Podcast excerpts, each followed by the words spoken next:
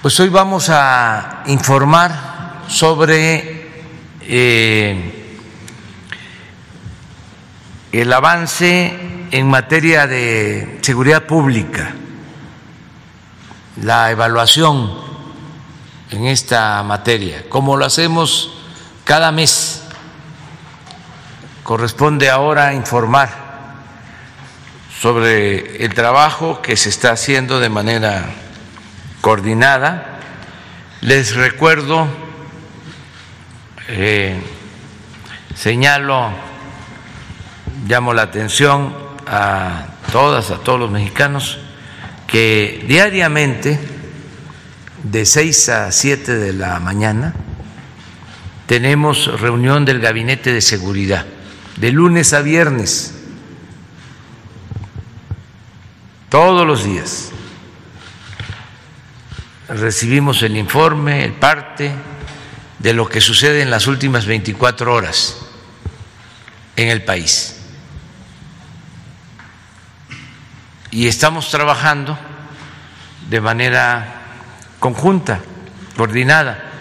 Todos nos reunimos para tratar este asunto de tanto interés para la población, que es la paz, la tranquilidad de los eh, mexicanos. Entonces, em, en este gabinete de seguridad, pues participa la Secretaría de Seguridad Pública y Protección Ciudadana, la secretaria Rosa Isela Rodríguez, que coordina el gabinete. Y nos acompaña la doctora Olga Sánchez Cordero, que es secretaria de Gobernación, el almirante Rafael Ojeda Durán, secretario de Marina, todos los días está eh, la licenciada Olga, el almirante Ojeda, eh, todos los días también el secretario de la Defensa, general Sandoval, eh, el general Bucio de la Guardia Nacional y el subsecretario de Seguridad, Ricardo Mejía, y otros servidores eh, públicos que también participan en esta mesa. Y esto que se hace desde Palacio todos los días, de lunes a viernes, desde las seis de la mañana, se replica en los estados. La jefa de gobierno de la Ciudad de México hace lo propio, el gobernador del Estado de México, el gobernador de Baja California, el gobernador de Yucatán, el gobernador de Tabasco, el gobernador de San Luis Potosí, todos este, hacen lo mismo y esto es lo que permite que se avance.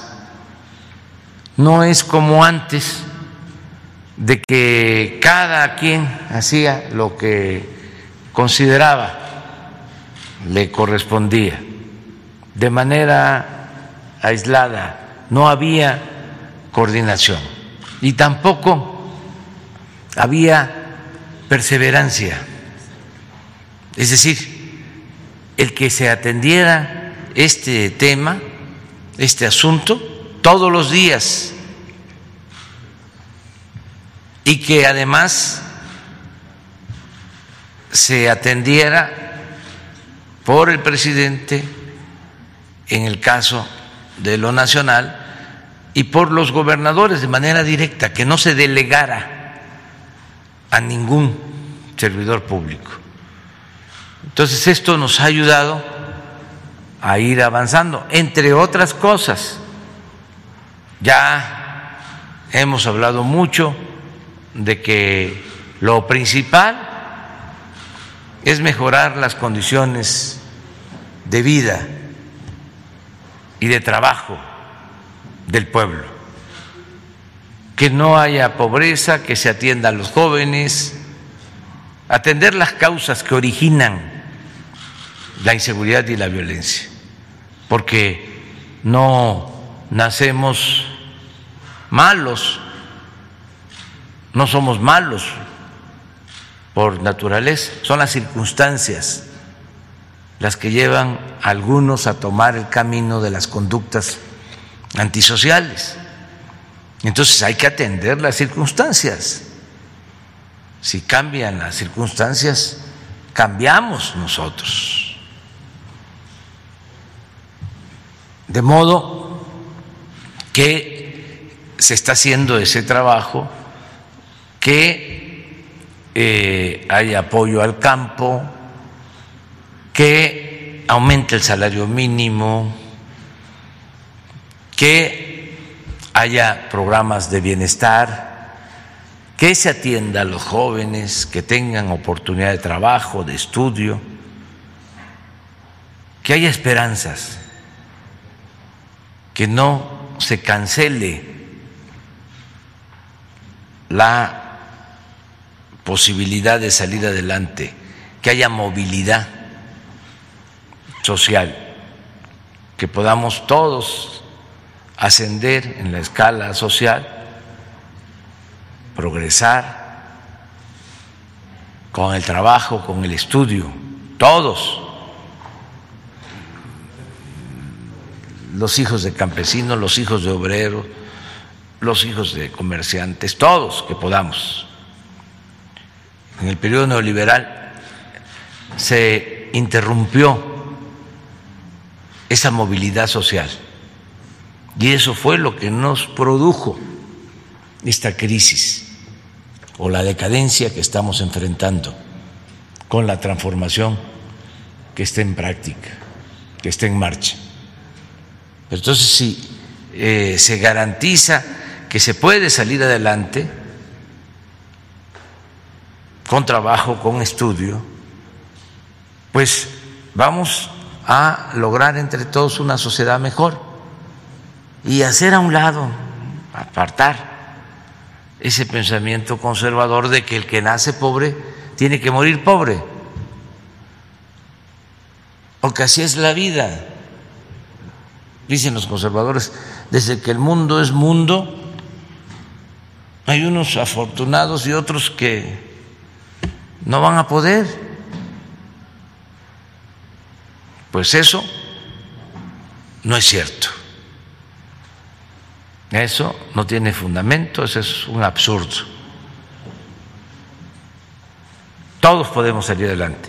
Y si el Estado cumple con su responsabilidad social de apoyar al pueblo y sobre todo a los necesitados, a los pobres, claro que se consigue esa movilidad social. Ahora, si el Estado está secuestrado y está al servicio de una minoría, pues entonces sí, no hay movilidad social. Pero eso no conviene a nadie, porque si no hay movilidad social, y no hay bienestar, no hay paz, no hay tranquilidad para nadie.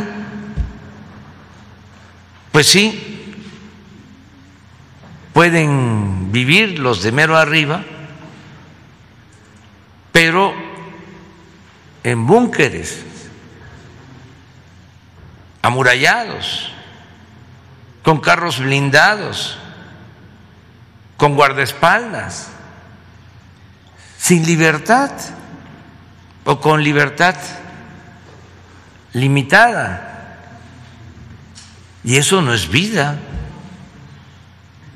Por eso todos tenemos que buscar que haya una sociedad mejor y no olvidar que la justicia es lo que permite que haya paz la tranquilidad, la paz son frutos de la justicia. Entonces, eso es lo que estamos haciendo, esa es la base, ese es el sustento, esos son los pilares.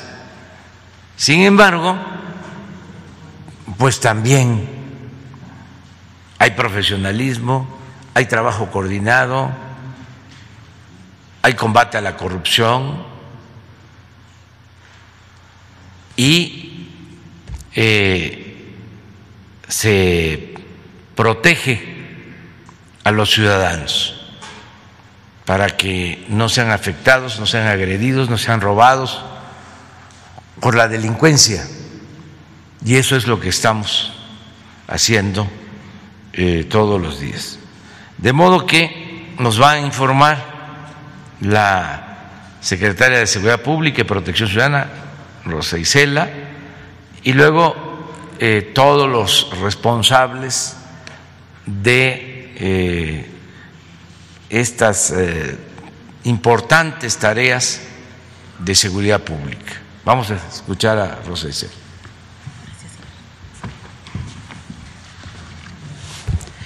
Muy buenos días.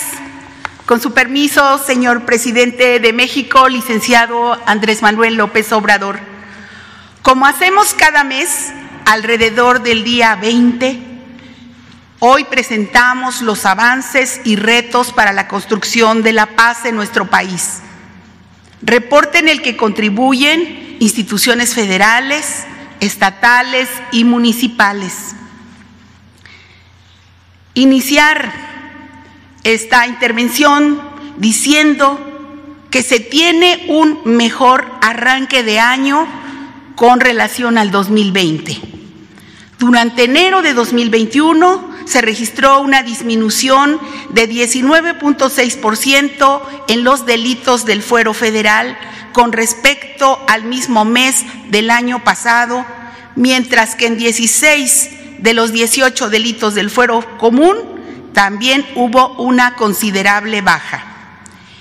Estos buenos resultados se deben a la coordinación, constancia y disciplina del Gabinete de Seguridad Nacional, encabezado por el presidente de la República, que se reúne todos los días a las seis de la mañana y en el que participan la secretaria de Gobernación, doctora Olga Sánchez Cordero, el consejero jurídico, licenciado Julio Scherer Ibarra, el secretario de la Defensa Nacional, general Luis Crescencio Sandoval, el secretario de Marina, almirante Rafael Ojeda, y otros destacados servidores públicos. Hemos estado actuando de manera coordinada desde la Secretaría de Seguridad y Protección Ciudadana a través de las mesas de paz con los gobernadores y los presidentes municipales, en especial con aquellos en los que se requiere fortalecer la estrategia nacional de seguridad. Este trabajo conjunto nos permite señalar que se han logrado mantener la contención de delitos que habían estado a la alza, como el homicidio doloso, el cual registró una reducción del 5.5%, es decir, 165 homicidios menos que en el mismo mes de 2020.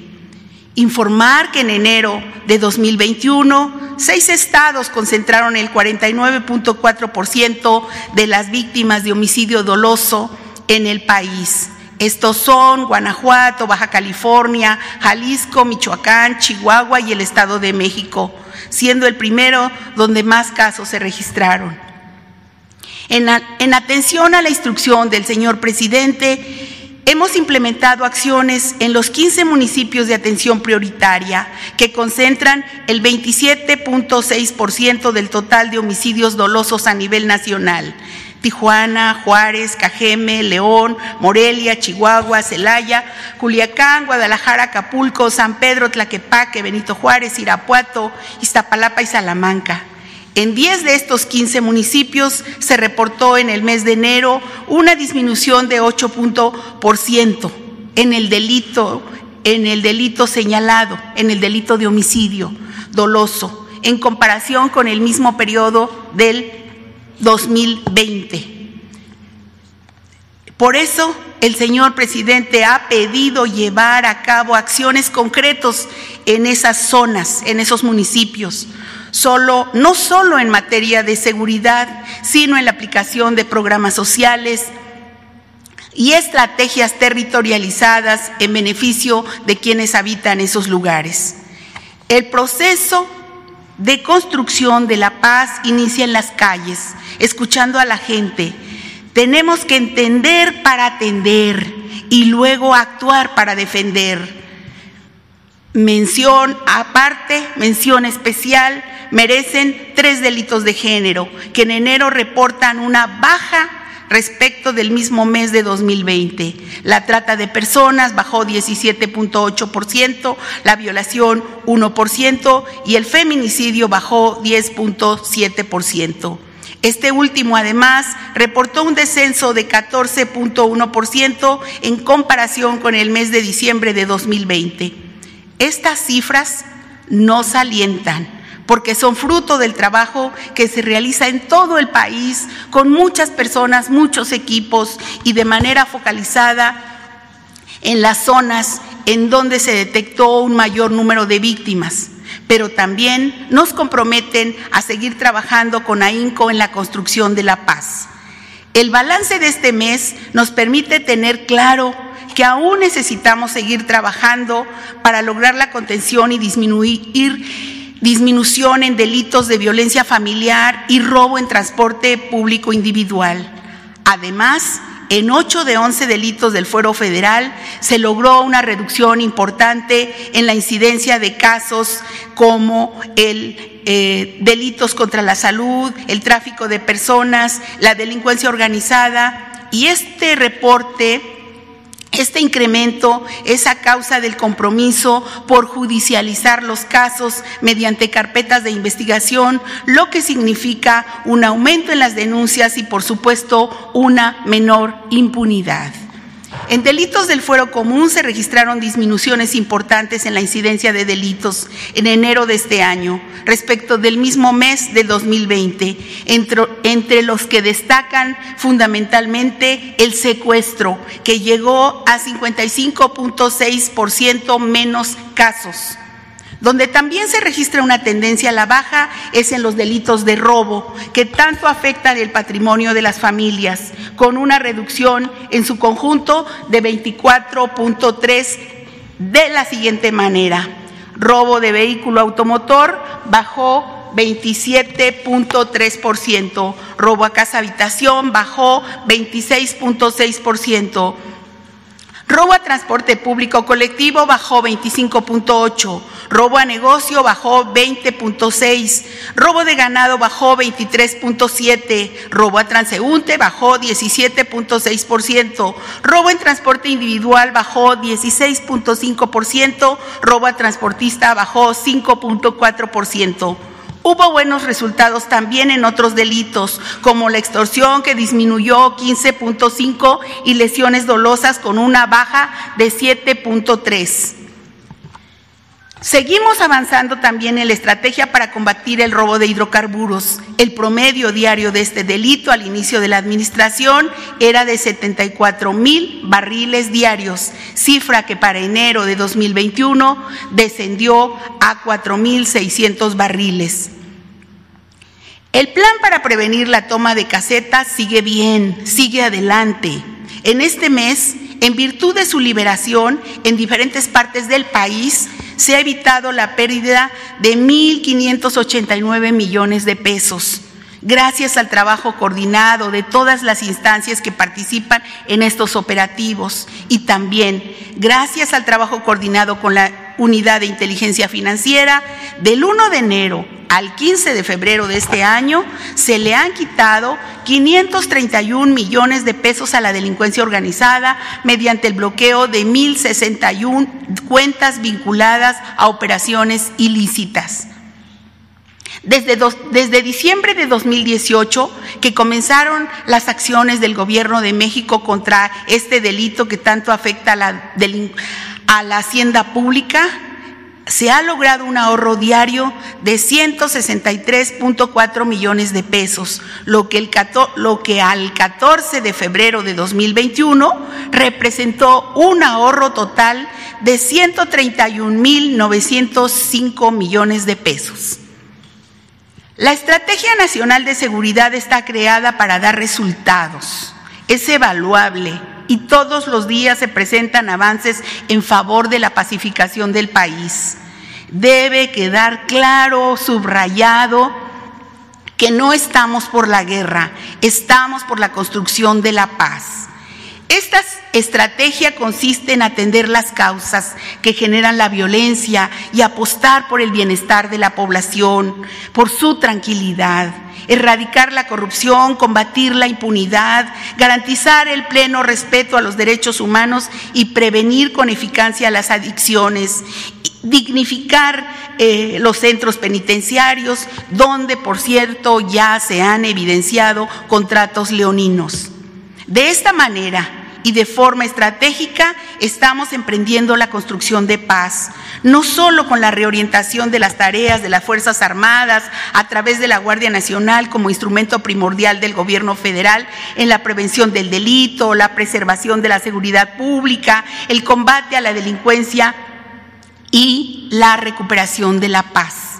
También estamos articulando las fortalezas institucionales, federales, estatales y municipales para trabajar en favor de la seguridad de la población en las 32 mesas estatales y en las mesas regionales de construcción de paz donde además la presencia de la Guardia Nacional con sus nuevos cuarteles fortalecerá el despliegue territorial de nuestra estrategia.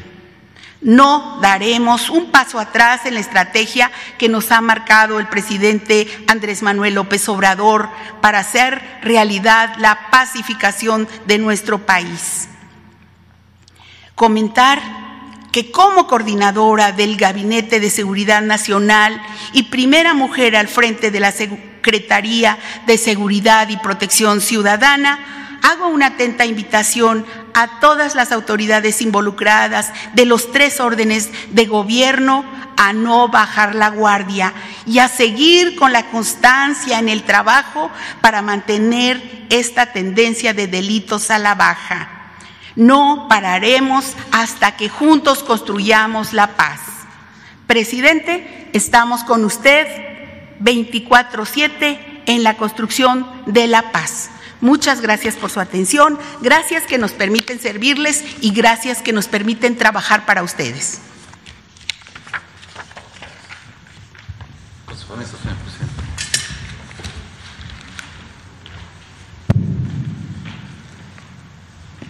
Muy buenos días. Eh, en esta ocasión me voy a permitir eh, informar sobre el avance que lleva la Guardia Nacional hasta el momento. Adelante. En cuestión de la fuerza operativa, eh, se mantiene 98.282, aproximadamente un 85% de este personal está desplegado y el resto está en operaciones que consideramos de apoyo a las propias operaciones del personal desplegado. Adelante. Eh, con motivo de la rotación normal de los mandos en los diferentes estados eh, en esta ocasión tuvimos dos, en el estado de Hidalgo y en el estado de Nayarit. Adelante. Eh, por lo que respecta al reclutamiento, se mantiene la misma, la, la meta de los 50 mil elementos nuevos en los tres años. El 2019 tuvimos el 100%, el 2020 nos queda todavía por cubrir 1.400 elementos y en el presente año tenemos todavía la, meta a alcanzar es de los 14.400 elementos.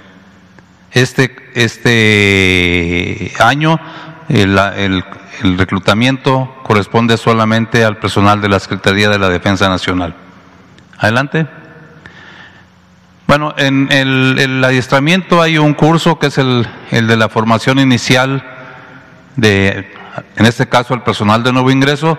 Este curso es muy importante para la obtención del certificado único policial que es necesario cuando ya el personal de la Guardia Nacional se encuentra desplegado. Tenemos actualmente eh, centros de capacitación en Irapuato, en Sinaloa, en el Estado de México dos, uno en San Miguel de los Cagüeyes, otro en Santa Lucía, en Coahuila, en Nuevo León, en Puebla y en Quintana Roo. Eh, ahí en, estos centros de, capacitación se están adiestrando todavía del, del sexto escalón del 2020, 4.065 elementos. Este, este escalón termina el día 5 de abril, van actualmente en su treceava semana. Eh, el primer escalón del año ya 2021 inició en el 11 de enero, terminará el 28 de mayo, actualmente van en su sexta semana. Estos son los objetivos del, del curso, capacitar a los nuevos integrantes de la Guardia Nacional, generar un sentido de servicio a la sociedad e inculcar tanto la disciplina como el respeto a los derechos humanos y el imperio a la ley. Adelante. Eh, un curso que estamos ya previendo en virtud de la inauguración el próximo año del, o de la entrada en, funciones del Aeropuerto Internacional Felipe Ángeles es eh, capacitar a dos batallones de la Guardia Nacional para la seguridad tanto interior como exterior del aeropuerto. Para ello tenemos, eh, se inició el adiestramiento en total van a ser 1.610 elementos en dos cursos, uno al interior donde el curso es para la inspección de personas y equipaje y otro en la seguridad de instalaciones. El primer curso tenemos en el de inspección de personas y equipajes, eh, principalmente se va a dar con el, con el apoyo del Centro Internacional de Instrucción de Aeropuertos y Servicios Auxiliares, CIASA. Este curso eh, acaba de iniciar y se va a extender prácticamente hasta el mes de marzo del próximo año en que se tiene prevista la inauguración de este aeropuerto. Adelante. Bueno, para el despliegue de la Guardia Nacional es indudable que lo tenemos que hacer eh, mediante eh, instalaciones propias de la Guardia Nacional. Como hemos venido mencionando, en el año 2019 se construyeron 81 cuarteles, son los que están en el color verde. Eh, en el año 2020 la cuota, la, meta eh, son o eran 91 cuarteles, ya solamente quedan en su fase final de construcción 36 y en el presente año eh, tenemos la meta de 76 cuarteles para que al final tengamos 248 cuarteles de la Guardia Nacional distribuidos en todo el territorio nacional y podamos eh, cumplir con la función principalmente de la prevención del delito. Adelante. Eh, una importante tarea que se nos asignó en, en, este, al inicio de este año es el apoyar al, el regreso de las comunidades eh, que han sido desplazadas, eh, comunidades del área Triqui, de la zona Triqui, eh, y a solicitud de las propias comunidades hemos estado apoyando al personal de la Secretaría de Gobernación en sus traslados diarios de Tlajiaco a la comunidad de Tierra Blanca, Copala. Hemos eh, realizado también reconocimientos en el área de Tierra Blanca, de yo, yo, Yuxi, Oaxaca, en coordinación y en apoyo a la Secretaría de Gobernación.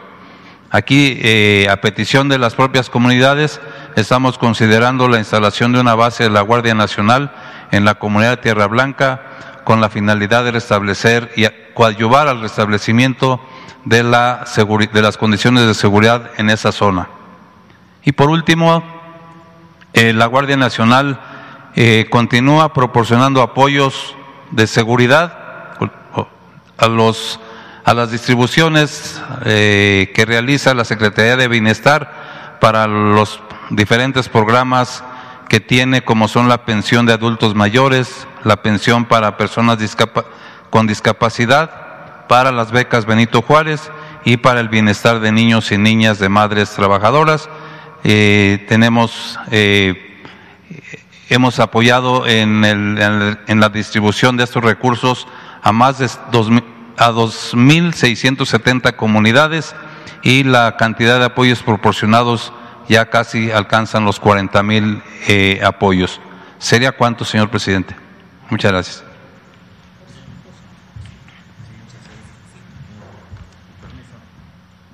Gracias. Bueno, continuando con la presentación, por favor.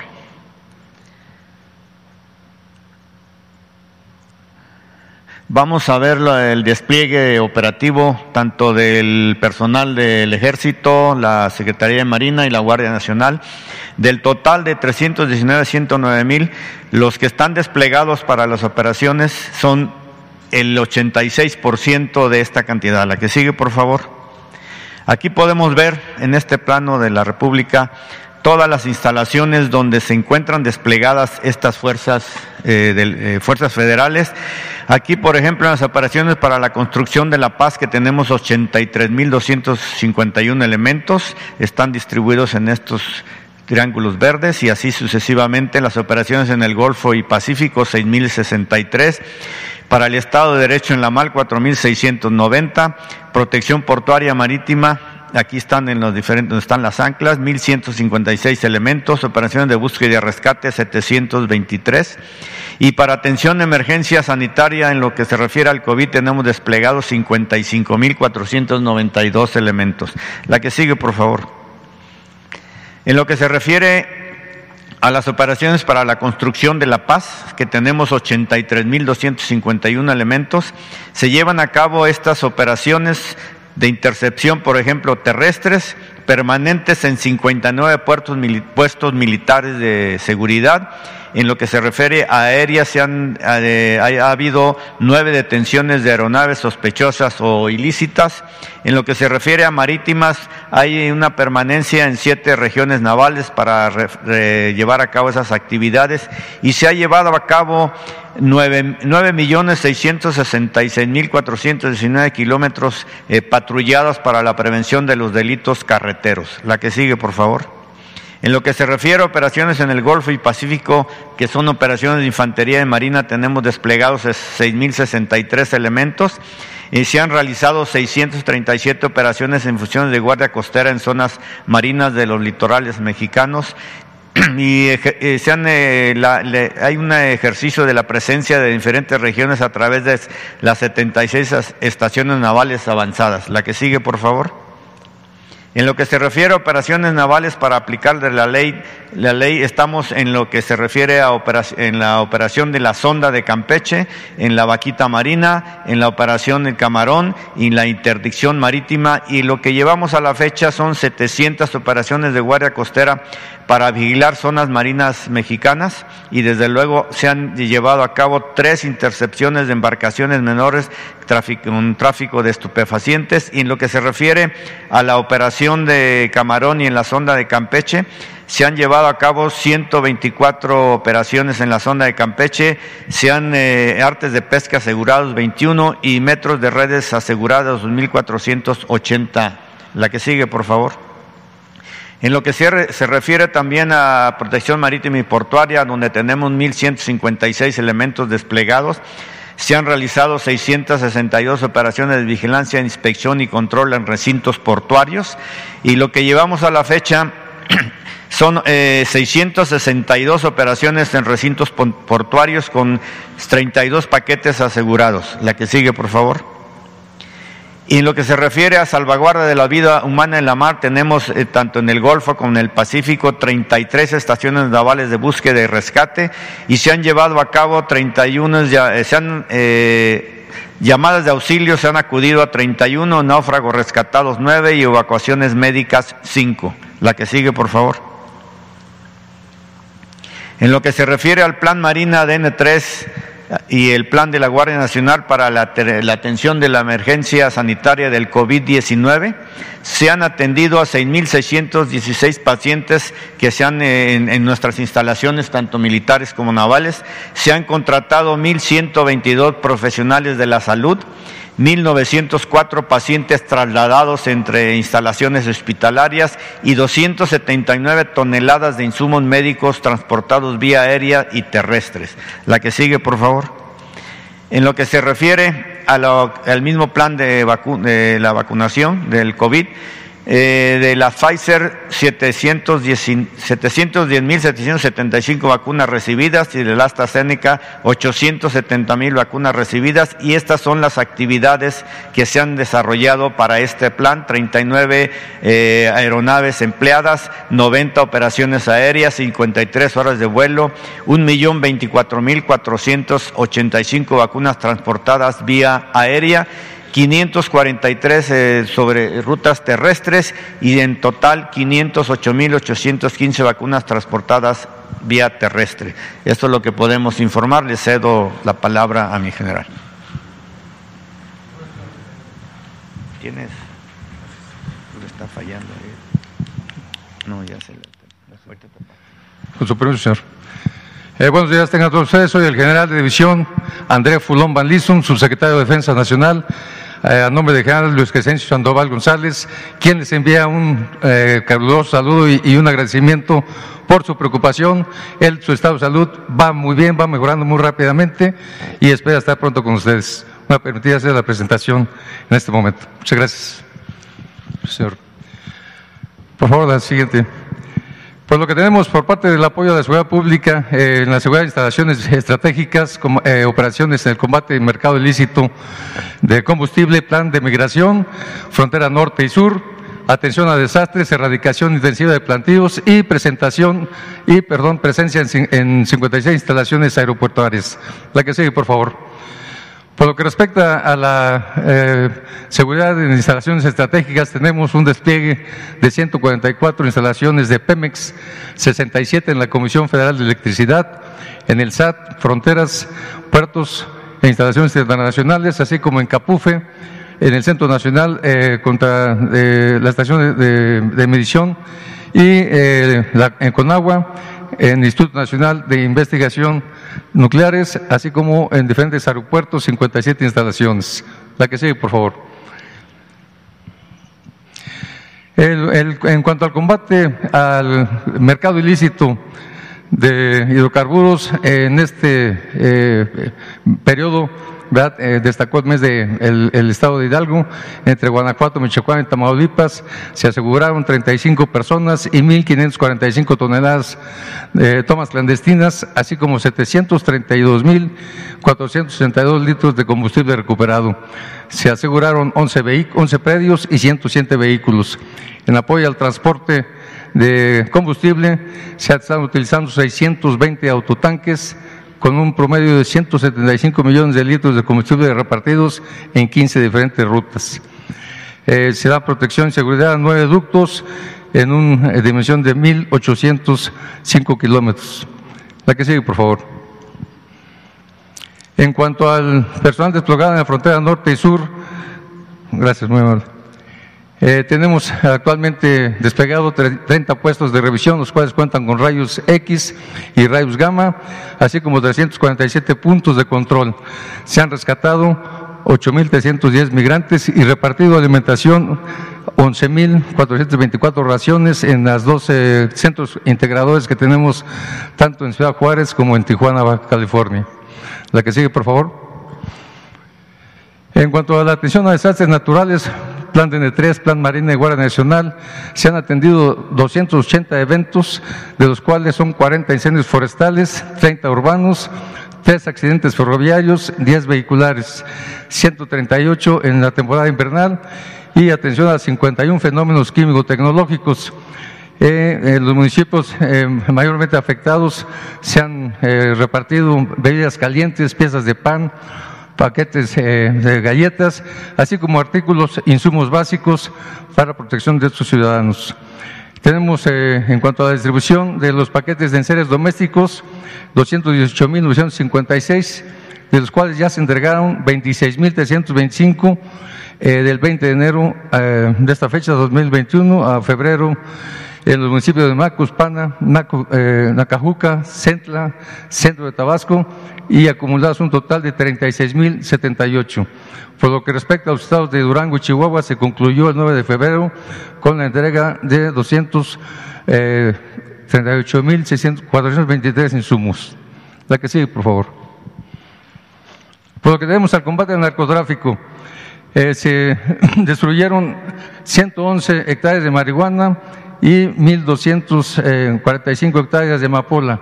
Como ustedes pueden ver aquí, el ciclo de, anual de producción empieza la producción de, de marihuana, empieza a crecer en, en amapola, perdón. Eh, kilogramos asegurados 5.769 de marihuana y 1.344 de cocaína. La que sigue, por favor.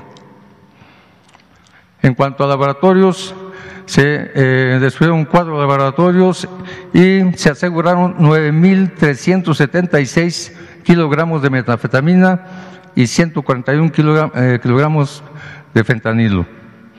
La que sigue, por favor. En cuanto a aseguramiento de numerario, se aseguraron 1.109 eh, millones de dólares y 6 millones 402 mil pesos mexicanos así como 769 armas de fuego, dentro de las cuales destacan dos bar calibre 50. La que sigue, por favor. En cuanto a aseguramientos, 1.992 vehículos y cuatro embarcaciones. Es cuanto, señor presidente.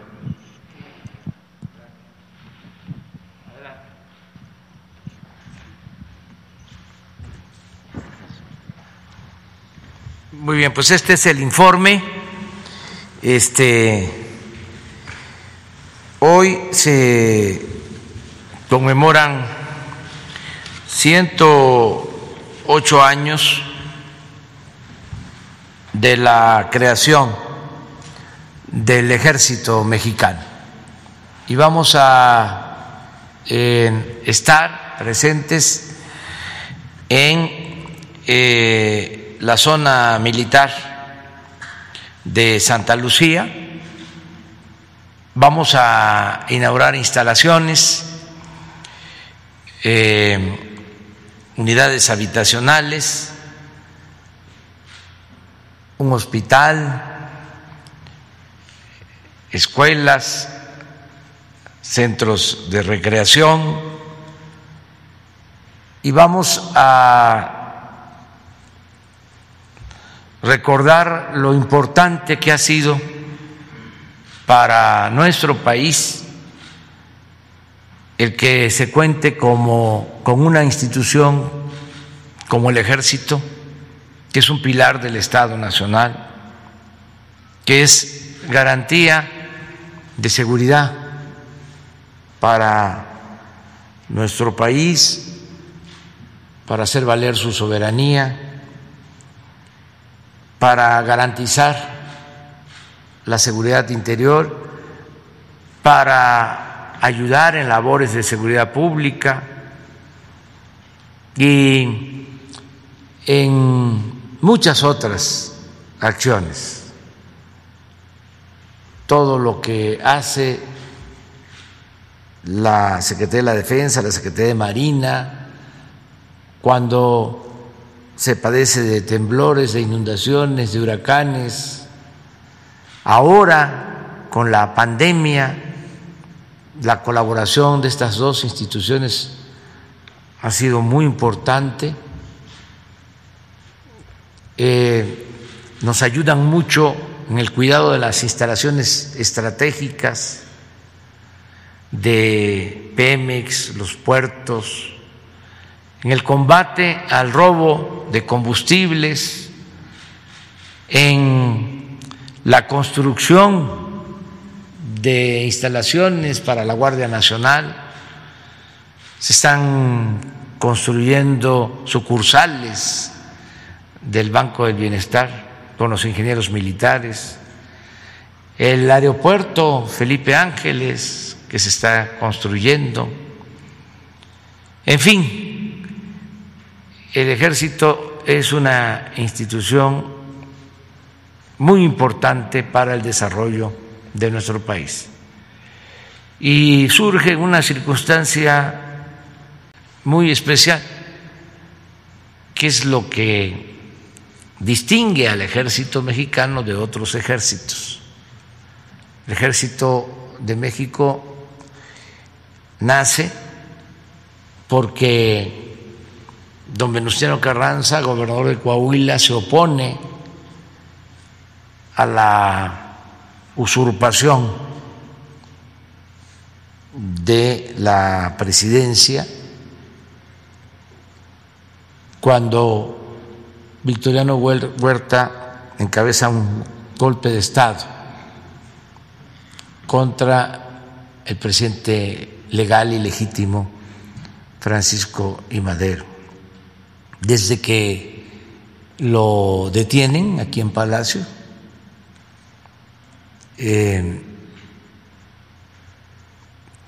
un 18 de febrero de 1913, eh, de inmediato, esa misma noche, don Venustiano se reúne en su casa con colaboradores y envía al día siguiente un eh, proyecto de decreto al Congreso Local de Coahuila para que se eh, inicie la protesta en contra de la usurpación, porque el Senado de la República en aquel entonces de manera ilegal destituye al presidente Madero, destituye al vicepresidente Pino Suárez y nombra a Victoriano Huerta. Y él se encarga de notificarlo, envía un telegrama a los gobernadores ese 18. Y es muy triste porque casi todos los gobernadores se alinean, se someten. Solo don Venustiano se manifiesta en contra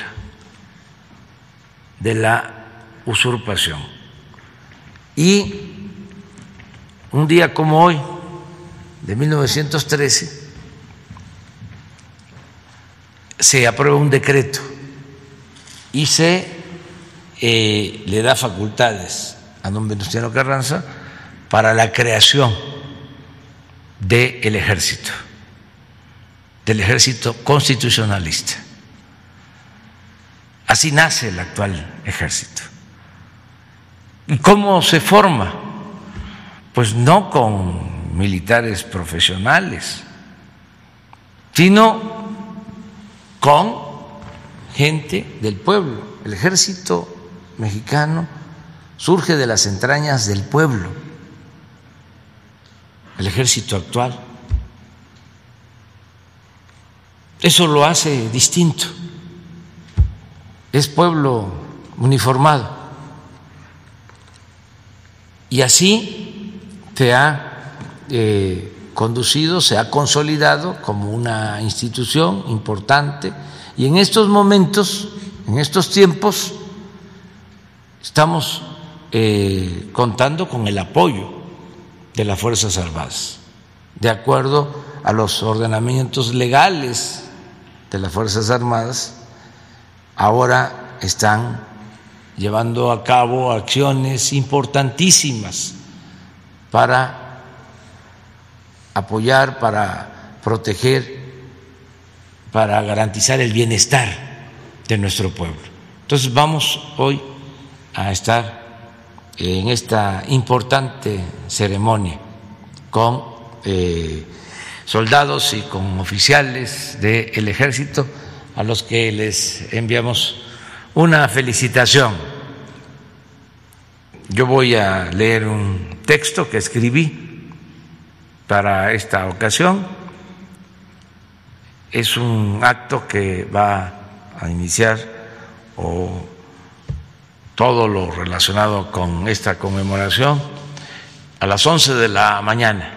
De modo que nos vamos a, a seguir encontrando y vamos a también a este, seguir mandándole eh, saludos y solidaridad al general Sandoval, que ayer hablé con él y está eh, saliendo adelante del COVID y tiene fortaleza y vamos todos a ir hacia adelante, a seguir eh, caminando con pasos de gigante para la transformación de México.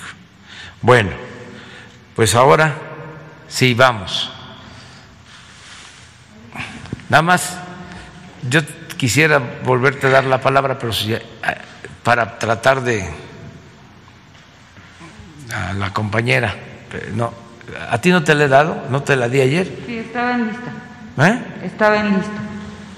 Ah, mira, si tengo aquí, sí, Sí. en efecto. Tengo Erika. Sí. Empezamos contigo. Buenos días a todos. Es un gusto saludarlo, presidente. Eh, bueno, le comento, en un refugio para niños víctimas de trata, ubicado en la zona de Coajimalpa, dos menores de 9 y 11 años fueron abusados sexualmente por otros dos adolescentes del mismo refugio.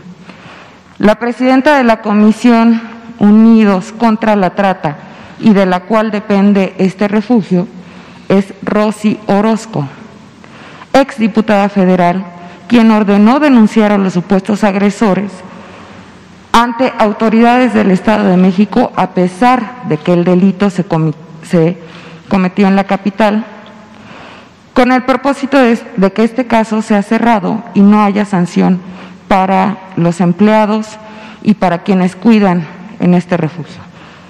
En entrevista con Contralínea, Rocío Orozco eh, rechaza cualquier responsabilidad y justifica que las violaciones de menores pasan en todos lados. Presidente, ¿qué puede hacerse para proteger a estos menores y que se imponga una sanción ejemplar a esta señora que ha sido denunciada en otras ocasiones? Bueno, pues vamos a pedirle aquí a la secretaria de Gobernación. Ya no está la. Sí. Pero Rosa Isela, que platiques con Rosa Isela este, para eh, atender lo que estás planteando, ¿no? Tu denuncia y que se proteja a las víctimas y se castigue a los responsables, si te parece. Gracias. Sí. En otro tema, hoy se cumplen 15 años del derrumbe en, en la mina Pasta de Conchos y hablando con eh, familiares de las personas que quedaron eh, en ese siniestro, eh, nos comentan que un acto de justicia sería ver eh, un castigo a los responsables y señalan al empresario Germán Larrea y al ex líder eh, minero como Napoleón Gómez Urrutia como responsable de, este, de esta tragedia, que pues, ya pasaron 15 años y no se ha podido rescatar los cuerpos. Será en su administración que podamos ver eh, este rescate y la justicia para las víctimas. Sí, ya este, comenzamos los trabajos de rescate y estamos eh, comprometidos a que vamos a, eh, rescatar a los mineros. Está trabajando la Comisión Federal de Electricidad. Ya iniciamos los trabajos, ya se tiene el predio, eh, tenemos comunicación permanente con los familiares de los mineros, ya se está eh, reparando el daño por lo que corresponde al Estado. Tenemos eh, ese compromiso.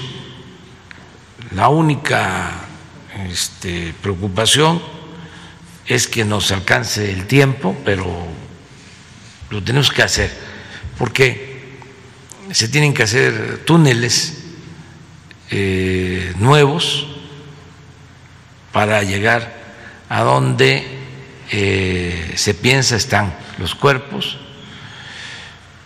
Son túneles eh, profundos y largos y tenemos que cuidar también que no haya eh, accidentes por la acumulación de gases, pero ya está la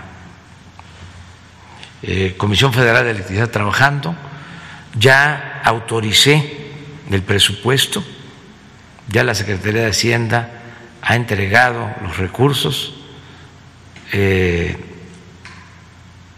a la Comisión Federal de Electricidad, ya están autorizados. Lo mismo para el pago de las indemnizaciones a familiares. Y eh, quedé en regresar, voy a estar con ellos de nuevo y no podemos incumplir con ese compromiso. Eso es lo que puedo decirle a los familiares de los mineros y mandarles pues un abrazo muy fraterno, muy solidario. Y con respecto a los señalamientos que hacen hacia el sindicato y al empresario Germán Ese Larrea. es un proceso legal que de mantenerse abierto hay que darle seguimiento. Pero eso corresponde a la Fiscalía General de la República. Si hay denuncias presentadas, se debe de eh, actuar, no detener nada, no eh,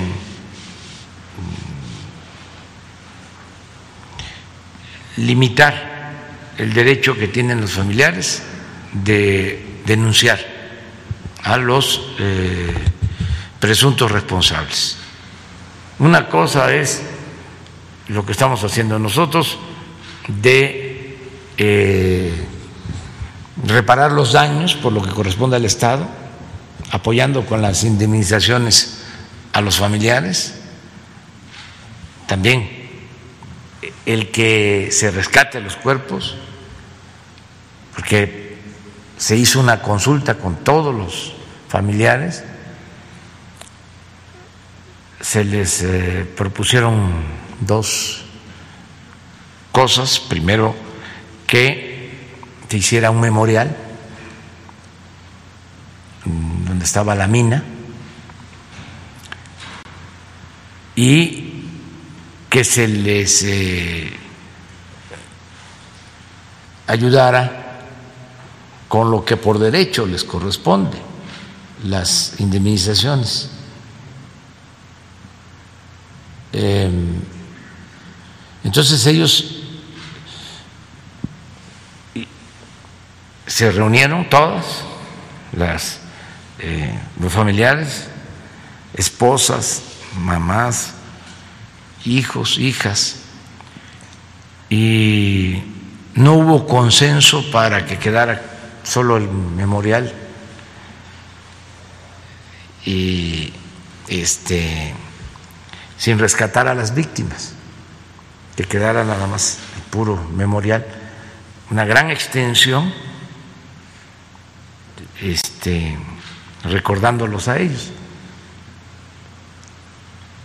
Y eh, pagando las indemnizaciones, es decir, reparando el daño.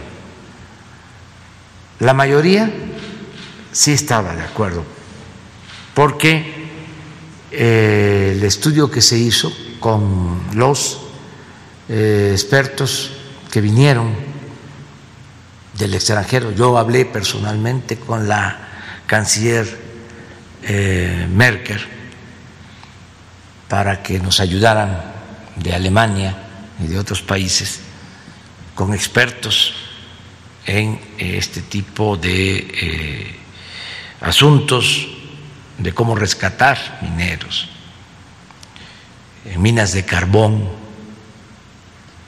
La señora Ángela Merkel eh, se portó muy bien, nos mandaron especialistas y también de otros países. Entonces se hizo un estudio y este pues eh, se presentaban tres situaciones especiales. Una, el riesgo que corren los rescatistas. Dos, el tiempo que nos va a llevar.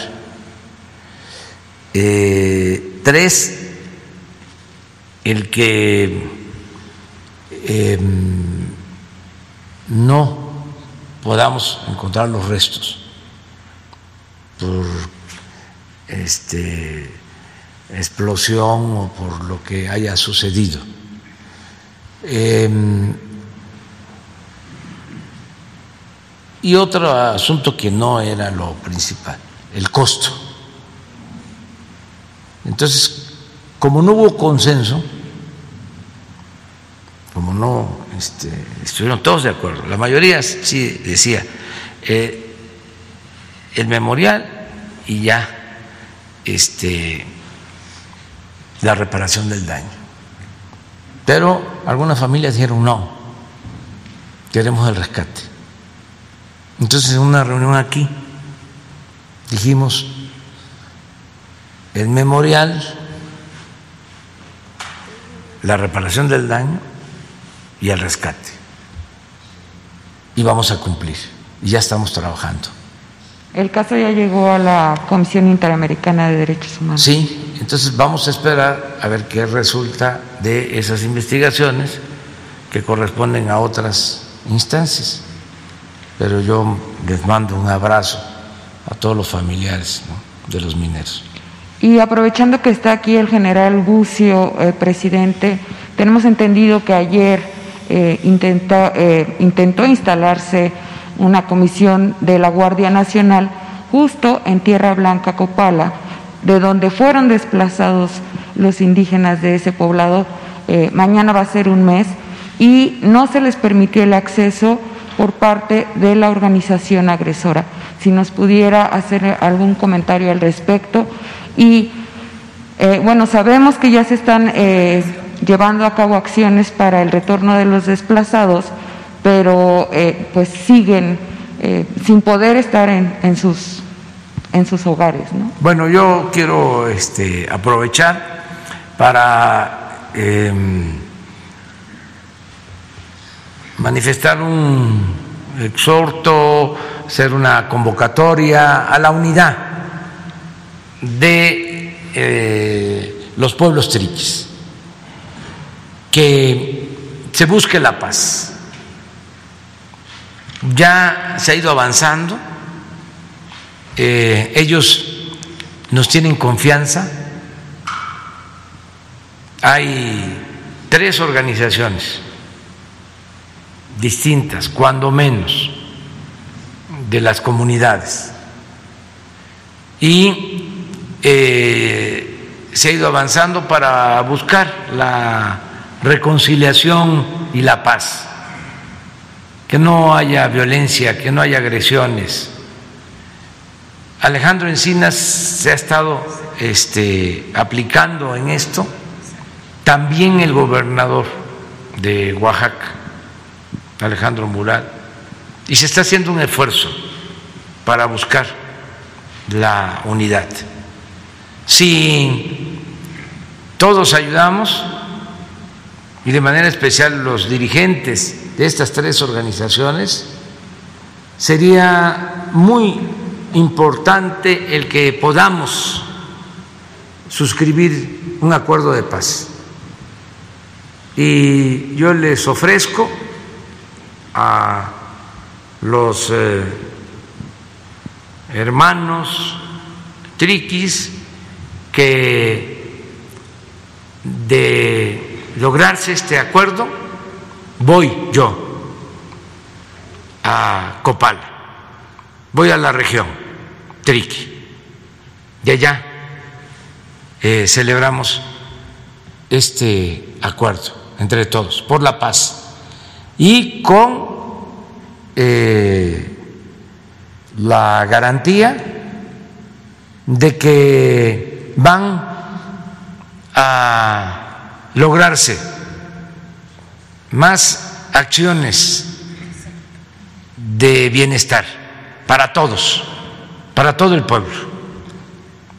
Eh, eh, le he dado instrucciones a Alejandro Encinas, también ha hablado con el gobernador de Oaxaca, de que se elabore un plan de desarrollo en apoyo de las comunidades este, Todo esto ayudaría mucho a conseguir eh, la paz, porque no vamos a resolver nada eh, con el despliegue de la Guardia Nacional. No es un asunto que se resuelva solo con la presencia de la Guardia. Ellos han solicitado la presencia de la Guardia y este, se ha eh, accedido a esa petición, pero lo mejor es el acuerdo entre todos. ¿Y el desarme, presidente? Eso tiene que ver, es parte de la paz. Entonces, y perdonarnos, porque son muchos los agravios que han habido. Entonces, sí tiene que haber perdón. Si no, es muy difícil. Ya en Oaxaca yo conozco de experiencias donde después de muchos años, décadas de enfrentamiento entre comunidades, por cuestiones agrarias,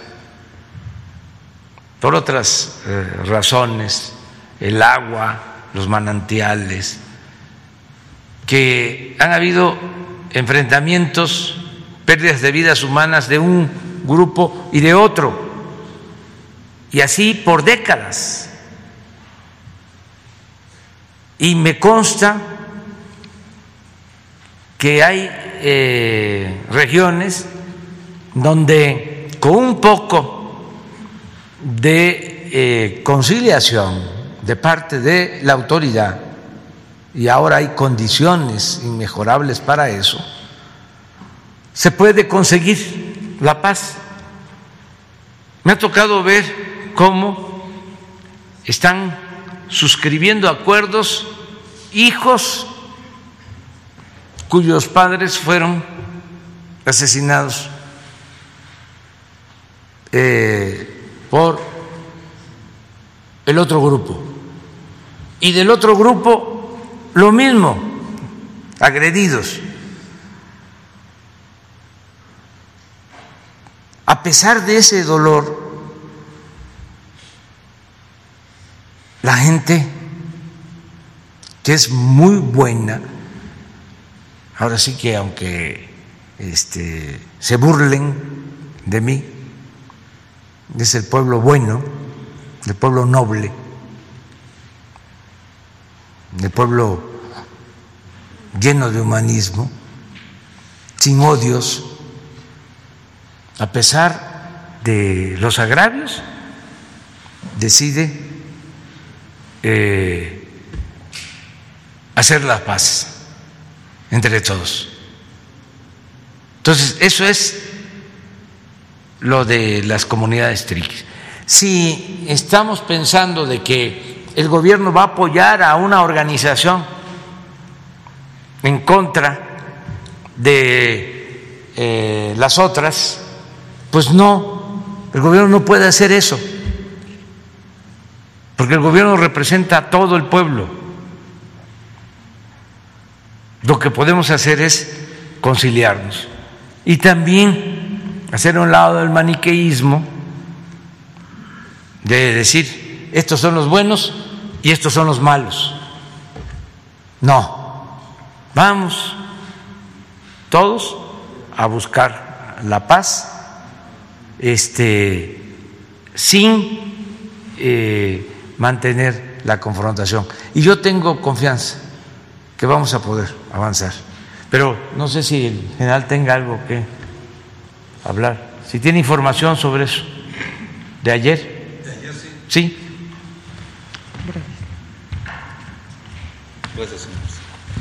Muchas gracias. Eh, desde hace más o menos 15 días eh, la Guardia Nacional ha estado acompañando a a funcionarios de la Secretaría de Gobernación, incluso el propio subsecretario Encinas en una ocasión asistió.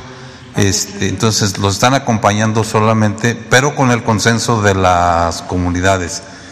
Y como mencioné, eh, las comunidades han pedido que una base de la Guardia Nacional se instale ahí, pero eso todavía no está totalmente decidido. El día de ayer no pudieron pasar, no, no se hizo, no, una, parte de, la, de las, una de las partes no aceptó el ingreso, pero este, pues están en, ahorita en, ese, en esas negociaciones que esperemos pues lleguen a, feliz término para que las comunidades desplazadas puedan regresar a sus comunidades y si es necesaria, se considera, si las mismas comunidades consideran necesaria y conveniente la presencia ahí permanente de la Guardia Nacional, pues con todo gusto. Si no, nosotros no estaremos, si no están, si no, si no se acepta y si no es por consenso, que se acepte la presencia de la Guardia Nacional.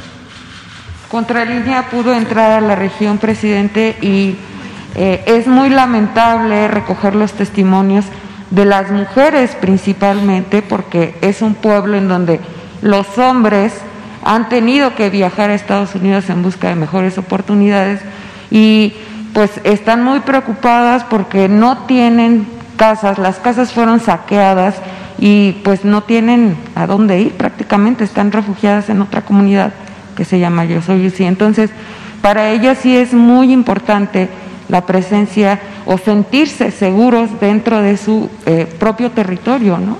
Sí, pero insisto, hay que seguir convenciendo, persuadiendo. Nada por la fuerza, todo por la razón y el derecho.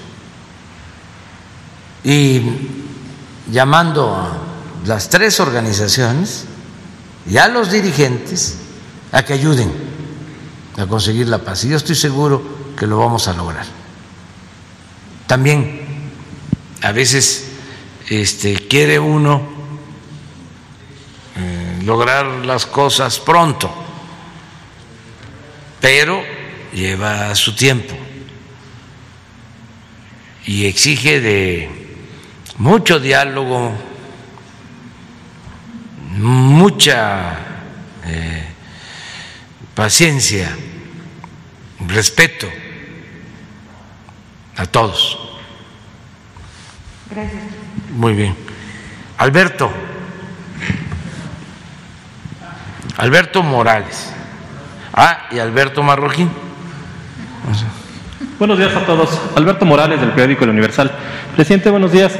Primero, eh, quiero preguntarle, eh, los empresarios, sobre todo el sector automotriz, acerero, eh, también cementero, están muy preocupados por esta crisis del petróleo, que eh, además de los buques de gas que están trayendo para activar las centrales eléctricas, ¿qué más eh, va a hacer su gobierno para garantizar que no se detenga la, la producción y que pues terminen estos paros técnicos que, que, están elaborando ante la falta de gas para, para echar a andar estas industrias?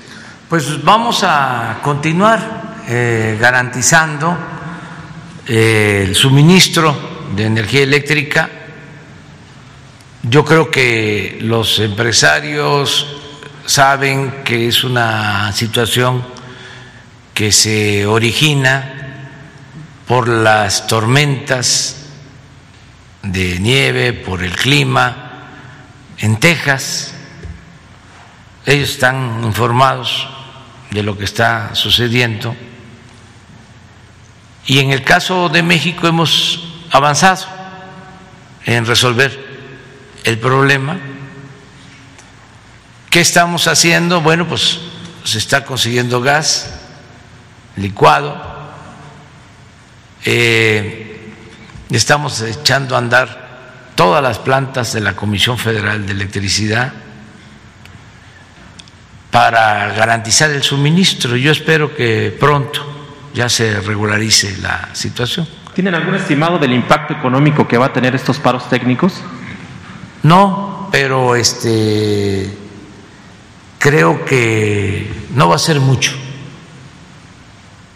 Este pienso que se va a restablecer pronto la situación que hay ahora de estos paros que voluntariamente están llevando a cabo las empresas. No todas, ¿eh? además. Desde luego.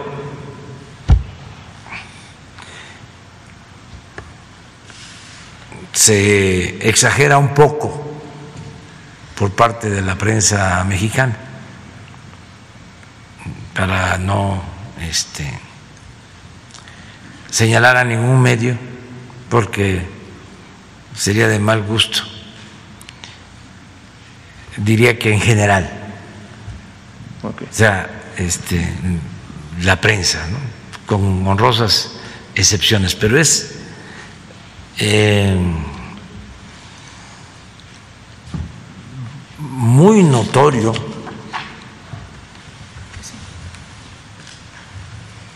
eh, el enojo de los medios de información en el país, el coraje contra nosotros. Entonces, en este tipo de cosas, ayer lo mencionaba yo, em, los dueños de los medios de comunicación, algunos tienen hasta casas, residencias en Texas, y estoy seguro que no tienen luz en sus residencias.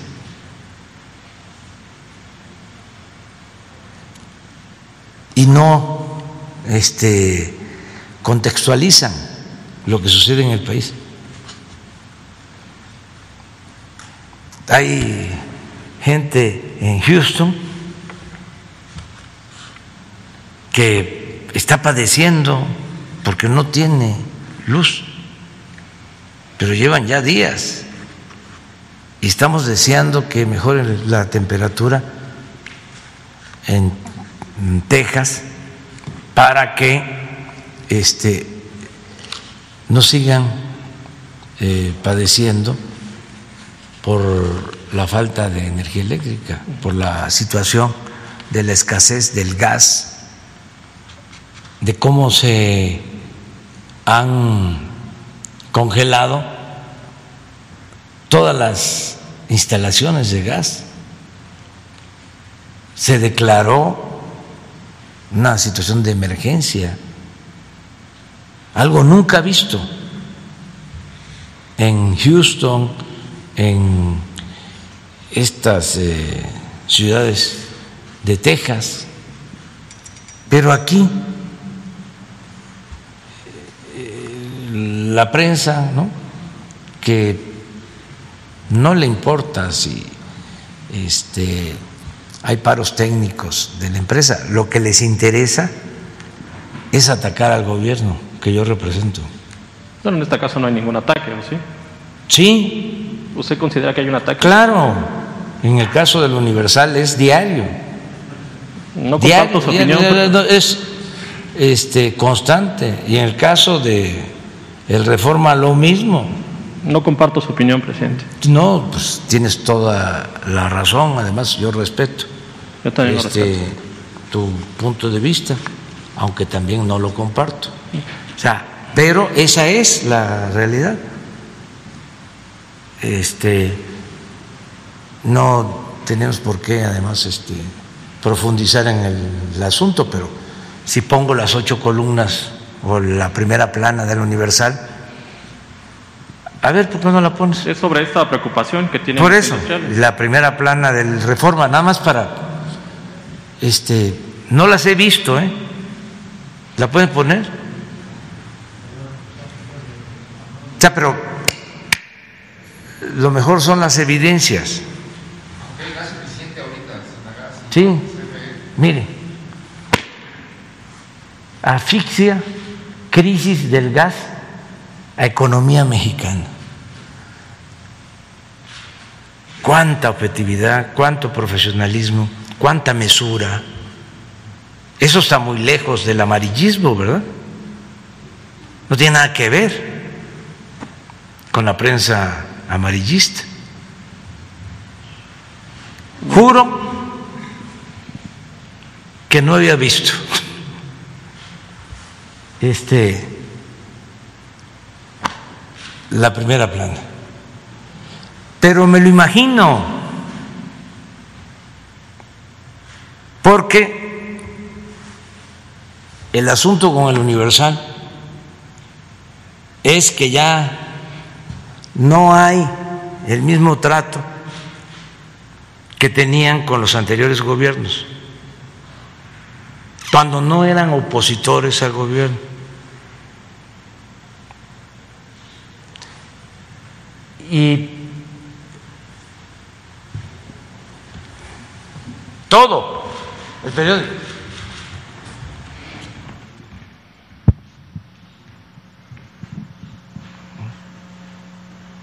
Esto, hablando de periodismo, pues es una exageración. Es lo menos que se puede decir. Pero miren, la burla.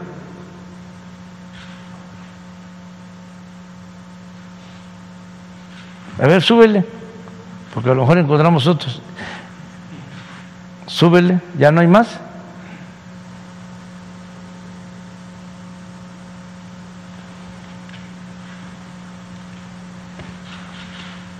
Mínimos de contagios. O sea, también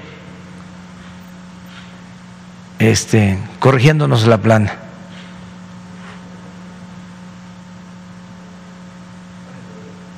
¿A dónde está Loret? ¡Ah! que por cierto era el que lo veo. No ha aceptado la propuesta que le hice. Es que escribió una nota diciendo que todas las obras del tren Maya en Palenque decían para qué en la quinta de Palenque que me heredaron mis padres, pues aumentara de precio. Es decir, que este obtuviera plusvalía, es una hectárea con una casa. Entonces, le mandé a decir y aprovecho para recordarle de que hiciéramos eh, un trato que le cambiaba lo que iba yo a obtener de plusvalía por su departamento de Miami. No me ha dicho nada, no me ha contestado. Este se va a rayar con la plusvalía de la quinta. ¿Pero qué dice? Ah, AMLO, ¿qué? AMLO lincha desde la conferencia mañanera. Ah, AMLO lincha desde la, desde la conferencia mañanera todos los días. ¿Se sienten linchados ustedes? ¿No es el derecho que tengo yo también a la réplica? Hablando de linchamiento quiénes son los profesionales del linchamiento.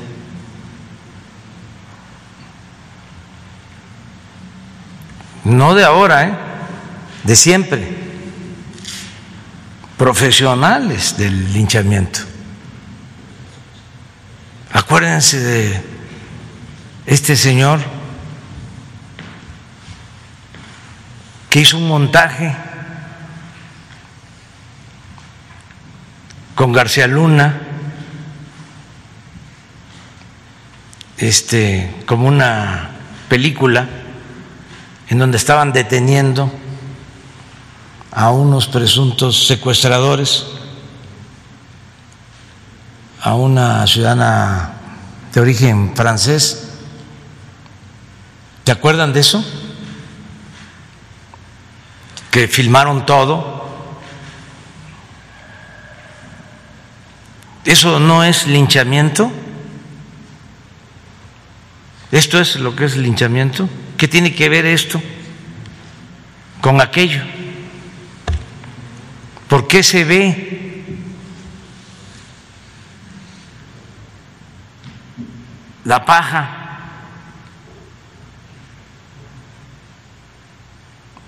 ¿Por qué se ve en el ojo ajeno y no la, la viga en el propio?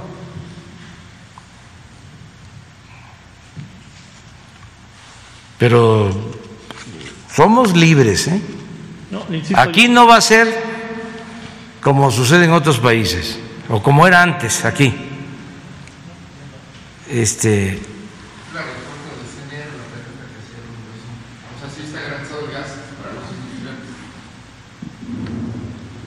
Se, Pero se terminan los paros técnicos. Aquí está la respuesta. El sistema de Sintragas que opera Senagas ha mantenido la presión para que los usuarios industriales, Pemex, Comisión Federal de Electricidad, mantengan la operación. Hoy, mediante la coordinación de Comisión Federal, Pemex, se continúa con el suministro y administración de gas. Pero eh, esto no es lo sustancial. En el caso de este asunto que estamos tratando, podemos argumentar todo, informar todo. El problema de fondo es que el universal está en contra de nosotros. Yo no lo veo así, presidente. Sí, yo lo veo, pero yo clarísimo. respeto mucho su opinión, pero no lo veo así. Sí, y yo respeto mucho tu opinión y te respeto a ti te diría que este, las diferencias las tenemos con los directivos, no con los trabajadores de los medios. Pero lo tengo clarísimo. Es que sexenio tras sexenio tenían un trato muy especial. Entonces ya cambiaron las cosas. Bueno, de este sexenio le puedo hacer mi siguiente pregunta. Sí, adelante. También hoy en el diario oficial de la Federación se da a conocer un acuerdo por el medio del cual usted crea la figura del gobernador de Palacio Nacional. Sí. Yo hay que preguntar primero cuál es la motivación de hacer esta figura y si ya eh, pensó en, en el nombre de quién ocupará este cargo. Pues es algo que siempre ha existido aquí en Palacio, históricamente. Se le llamó en un tiempo gobernador, en otro tiempo se le llamó intendente, pero siempre ha habido alguien encargado de cuidar eh, el palacio, que pues es un edificio histórico de todos los mexicanos, del pueblo de México. Nada más para refrescar la historia, ¿no? Este, el presidente Juárez, cuando triunfa la República, cuando se expulsa a los extranjeros, cuando regresa, eh, después de su peregrinar por el país, decide vivir en lo que era la intendencia del imperio. Y ahí vivió y murió, aquí, como un hecho pues, histórico. Con Porfirio Díaz, el gobernador, no, con Juárez también el gobernador del palacio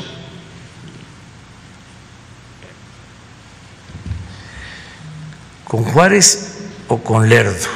El gobernador del palacio fue Manuel González, que luego iba a ser presidente de México. Manuel González, que siendo gobernador, eso es muy interesante, del Palacio Nacional tenía relación con su compadre Porfirio Díaz, que estaba de rebelde. y era su informante de lo que pasaba aquí en Palacio. Desde aquí le dice de que necesitaba saber cuándo iba a ser el estampido del rayo de una de esas este, revueltas encabezadas por Porfirio antes de llegar a la presidencia.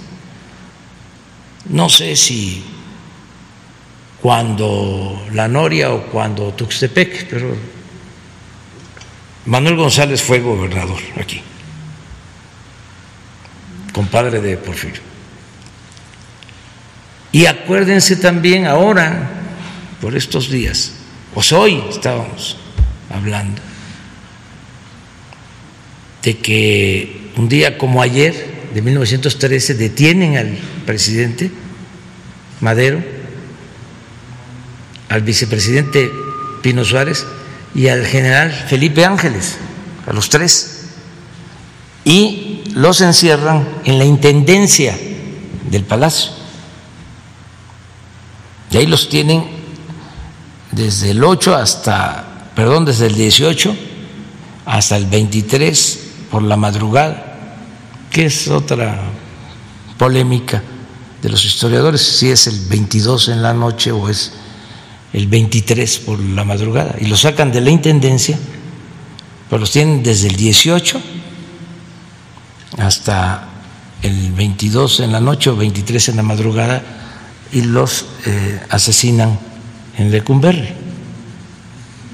en la intendencia. O sea, siempre ha existido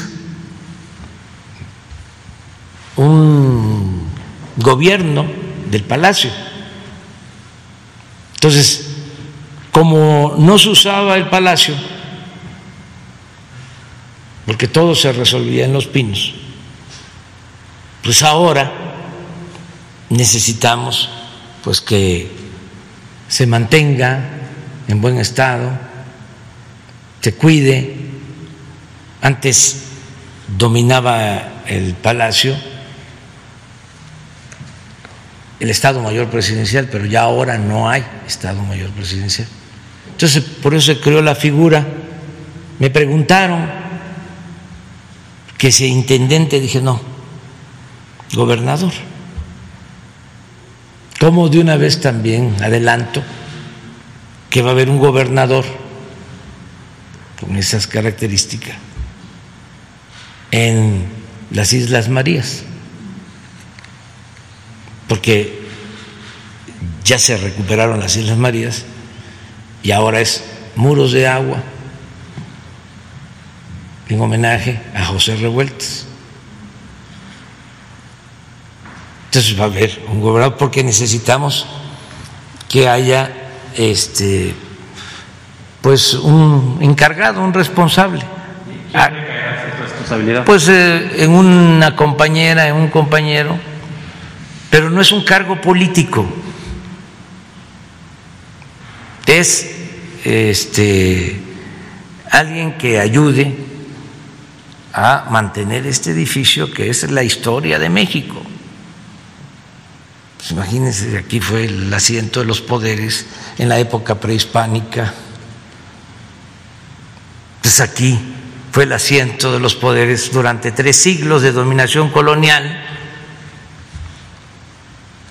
Aquí este, despacharon los primeros presidentes luego de la independencia. Aquí se eh, proclamó la Constitución Liberal de 1857. Aquí estuvo Maximiliano, Carlota. Aquí vivió, murió el presidente Juárez. Aquí estuvieron Porfirio Díaz, aquí estuvo detenido el presidente Madero, aquí eh, estuvo Villa, estuvo Zapata, se sentó Villa en la silla presidencial, Zapata no quiso sentarse porque expresó que la silla presidencial estaba embrujada.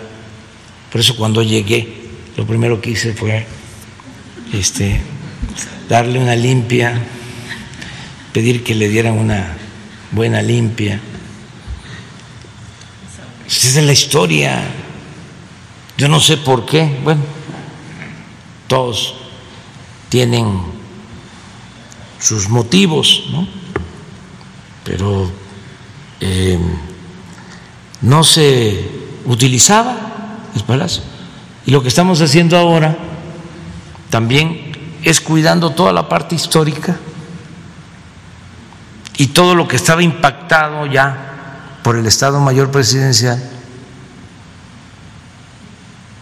con las pinturas de Hacienda, que son patrimonio de todos, con los muebles que habían, sobre todo en los pinos, se están arreglando oficinas para que la zona histórica del palacio se conserve bien. Los pisos, los techos, todo se cuida. Entonces sí necesitamos este alguien que administre, que cuide.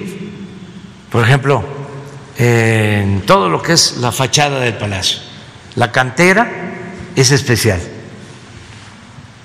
y no se puede limpiar si no hay autorización de antropología, porque es un monumento histórico. Y además porque se desgasta. Por eso, a veces, ahí están las pintas, hay que esperar a que autoricen este, las puertas, todo tiene un valor histórico de primer orden. Pues esa es la respuesta. Claro. Vamos con el otro compañero, el tocayo, Alberto Marroquín. Buenos días, señor presidente. Alberto Marroquín Espinosa, de JF Informa desde Cancún, frecuenciacat.com y desde mi portal informativo de Querétaro es ahora am.com. Señor presidente, ya en varias ocasiones se ha solicitado que el sector turístico sea considerado una actividad esencial.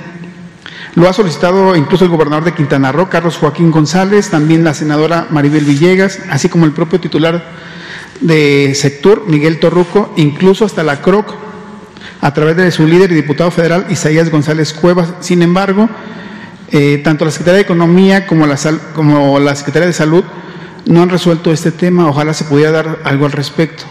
Y también piden si hay la posibilidad de que, que, esta, esta actividad sea considerada formalmente esencial, una actividad esencial, la actividad del turismo porque obviamente ha destacado que es uno de los tres mayores ingresos de nuestra nación y es precisamente por esta vía del, turismo. Y también nos, piden que si hay posibilidad de que, los trabajadores del sector turístico también tengan la prioridad de aplicación de vacunas del COVID.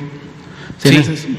Eh, bueno, en el caso del plan de vacunación ya este, ha iniciado, eh, va bien eh, puedo informar de que no se va a interrumpir, es decir, que vamos a estar vacunando diario y suficiente. Vamos a terminar de aplicar las segundas dosis a todo el personal médico que nos está ayudando en hospitales COVID y ya se comenzó con los adultos mayores. Y aprovecho para informar que este fin de semana ya vienen más dosis, vienen 200 mil más. Eh, y el martes alrededor de 500 mil. Y a finales de la próxima semana eh, otras 200 mil. Y bueno, ya vamos a tener dosis suficientes. Ayer se informó de que va bien el plan de vacunación, ya eh, se vacunó al 100%, desde luego deben de faltar algunos y este, eso se está haciendo en estos días. En el caso de la ciudad, en tres demarcaciones. Se terminó al 100% en Milpalta, en Magdalena Contreras y en Coajimalpa. Pero así también en el resto del país. Eh, en el caso de Quintana Roo se está avanzando con el mismo propósito y se va a continuar con eh, adultos eh, mayores para el caso de la vacunación.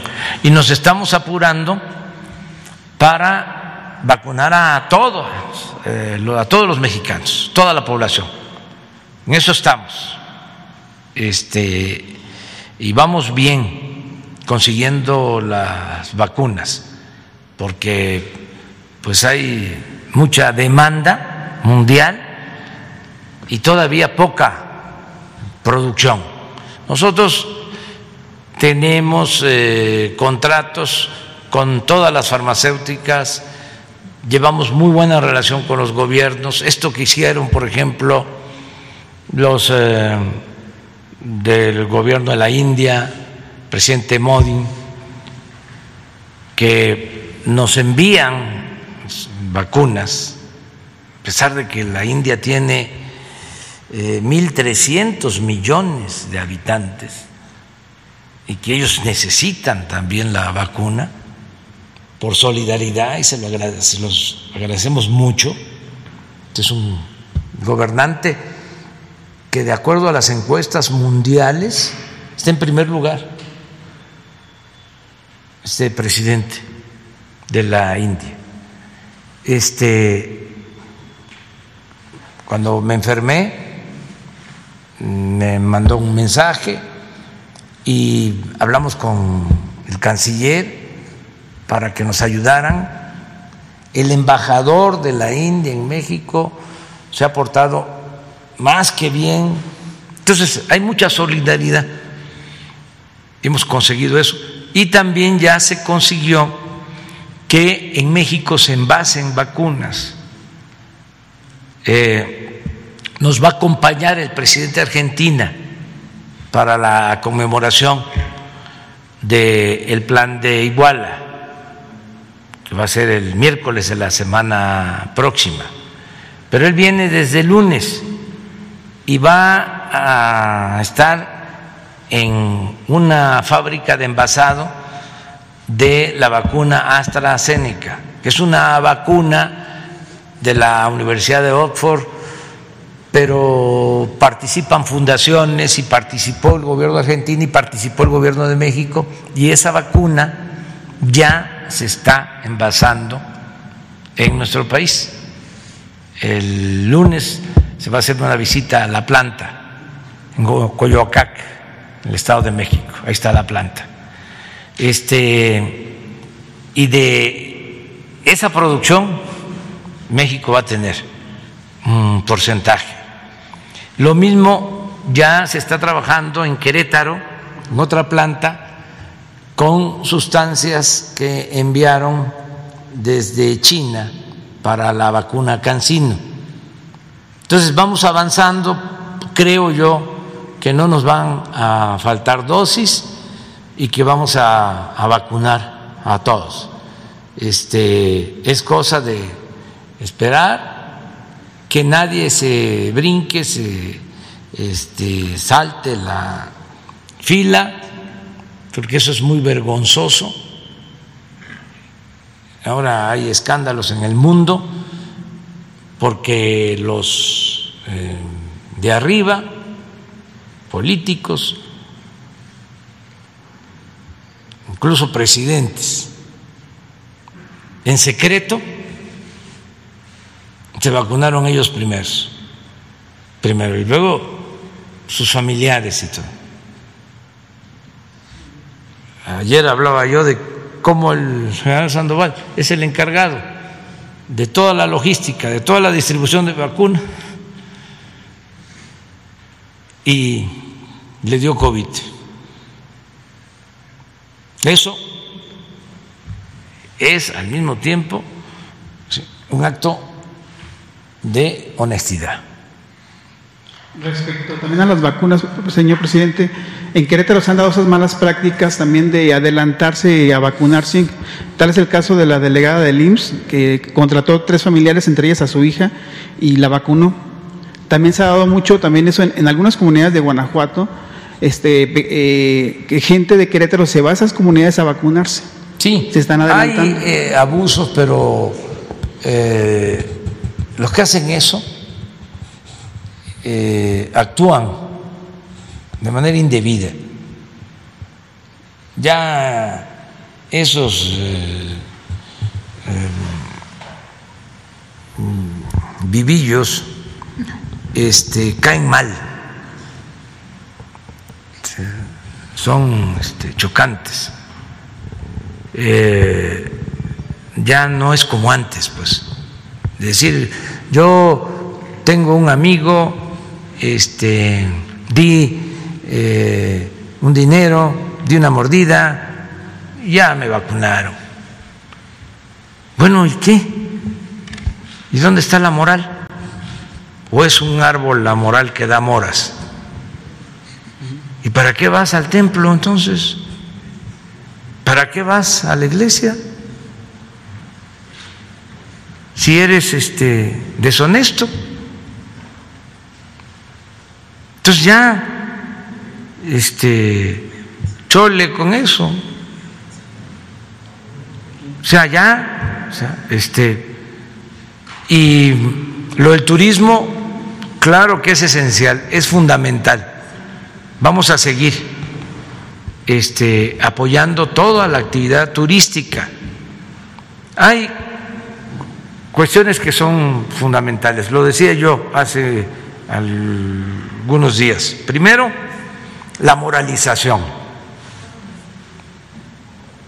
Este, hay que moralizar al país, hay que purificar la vida pública de México, acabar con la corrupción. Eso es muy importante, primero. Segundo, la justicia que no haya la monstruosa desigualdad que existe, que nadie se quede atrás, que procuremos caminar juntos. Por eso, la importancia de los programas de bienestar. Tres, el campo, el que no nos falten los alimentos. Que no tengamos escasez de alimentos, que se siga apoyando a los campesinos, a los productores del campo. El sector agropecuario, con la pandemia, no sufrió, creció, fue el único sector que creció. Se cayó la industria, se cayó el comercio, se cayó el turismo, no el campo. Entonces hay que seguir apoyando el campo.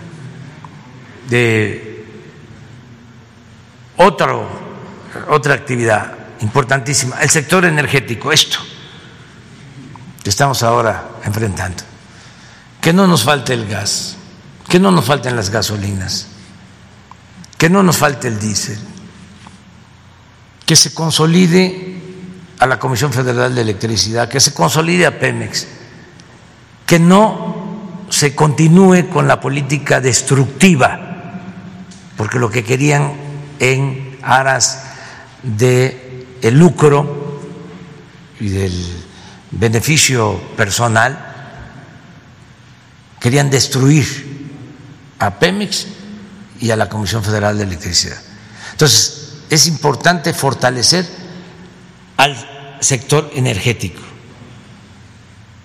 Eh, eh, otro asunto fundamental, el aprovechar bien el que se eh, volvió a suscribir el Tratado de Libre Comercio. Todo lo que es producción de exportación, porque eso nos da ventajas para que siga llegando la inversión, para que se sigan creando empleos. Además, eh, lo comentaba yo, México es fundamental para el crecimiento de América del Norte. No pueden los otros dos países, lo digo con mucho respeto, a Canadá y a Estados Unidos, salir adelante en lo económico sin México. México es la bujía para el desarrollo comercial, para el desarrollo económico de América del Norte. Entonces, con este tratado vamos a mantener y mejorar las relaciones económicas, comerciales, y eso va a ayudar mucho. Y, por último, el turismo. México tiene un potencial turístico que no lo tienen en otras naciones. No hay, con todo respeto, eh, las eh, bellezas naturales de México en otras partes. No hay eh, la riqueza cultural, arqueológica de México en otras partes. Sea, el turismo tiene eh, mucho potencial en Quintana Roo, en el Pacífico, en todas partes. Entonces, se va a recuperar pronto de la pandemia. Ya este, empieza la recuperación y se va a recuperar más, mucho más, y va a crecer este, eh, la actividad turística y nosotros vamos a estar apoyando siempre, porque es una actividad importantísima para la economía. Es de esas actividades que no solo eh, generan riqueza, producen riqueza, sino distribuyen riqueza. Del turismo vive muchísima gente. Es como los ingenios azucareros. Se, produce este, riqueza en un ingenio, pero se distribuye porque se ayuda al productor, el obrero, el mecánico, el transportista, el comerciante. Cuando se cierra un ingenio, es ruina. Entonces, eso es lo que necesitamos, actividades económicas en, el, en las que se distribuya el ingreso y se beneficie mucha gente y sobre todo que haya empleos, que haya bienestar para los trabajadores. Entonces el turismo tiene esas eh, características. Desde luego hay que cuidar el medio ambiente. Son dos cosas que hay que cuidar. El medio ambiente, porque si se destruye el medio ambiente, pues ya nadie llega. Pues se llega a Quintana Roo ¿sí? por la belleza, por el mar turquesa, ¿sí? por eh, la naturaleza que eh, no está destruida. Entonces, eso hay que cuidarlo mucho. Y lo otro que hay que cuidar es que haya seguridad, garantizar a los turistas nacionales, a los turistas extranjeros, seguridad, y así se mantienen los centros de desarrollo turístico. Quintana Roo tiene mucho potencial, mucho, mucho, mucho, y este y ahora con el tren Maya va a tener mucho impulso. Respecto, eh, ayer usted hablaba, señor presidente, de que el ciudadano es el que decide eh, mediante encuestas, eh, pero no ha ocurrido. los ciudadanos están como inconformes porque Mario Delgado no ha dado a conocer al menos la transparencia de decir cómo así quedaron las encuestas. Es lo único que están pidiendo los ciudadanos. No me meto en eso, mire, este, eh, no me corresponde. Lo sé, lo sé. Eso eh, tiene que ver con los partidos. Este, sí estoy pendiente porque es muy notorio, ¿no? Con el caso de Félix Salgado Macedonio, pues ya me están este, eh, uniendo, este, eh, y hay una campaña de linchamiento, retomando al clásico, eh, este, una lanzada en todos los programas de radio, la prensa, ¿no? En contra de Félix Salgado Macedonio. Yo lo que planteo es, a ver, hay que preguntarle al pueblo de Guerrero, a las mujeres y a los hombres de Guerrero, al pueblo de Guerrero, ¿y por qué ahora este, esta campaña? ¿De parte de quién? Que los de la oposición ya lo tienen de bandera, ni un voto ¿no? este, al otro partido, que no puedo, no puedo mencionar. ¿no? Este, hay mucha politiquería. Ese es un asunto que ojalá eh, y se vaya eh, resolviendo en los mejores términos. Eh, los que antes eh, pensaban que el pueblo no existía, se quedaron en el almanaque, no entendieron que ya hay un cambio y que el pueblo es ahora el actor principal de la vida pública de México. No es un convidado de piedra. Ya no funciona, no sirve lo del llamado círculo rojo. Por eso cada vez están más enojados lo de los medios. Pone uno eh, la radio, les invito a que hagan ese ejercicio Pongan los noticieros de radio y le cambian de estación. Y en todos es crítica al gobierno. Pues lo que estamos viendo aquí con el Universal, pero si ponemos el reforma es lo mismo. Entonces, se molestan porque a pesar de todo ese bombardeo, la gente nos tiene confianza.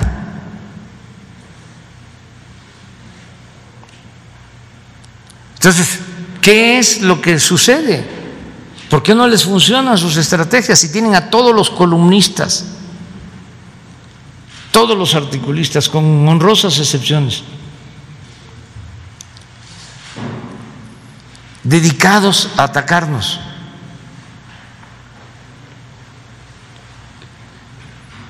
¿Por qué la gente tiene su propio criterio?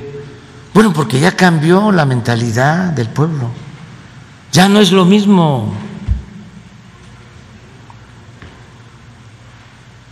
Entonces, a ver, vamos a echar a andar la campaña contra Félix Salgado Macedonio y aprovechamos, ¿no?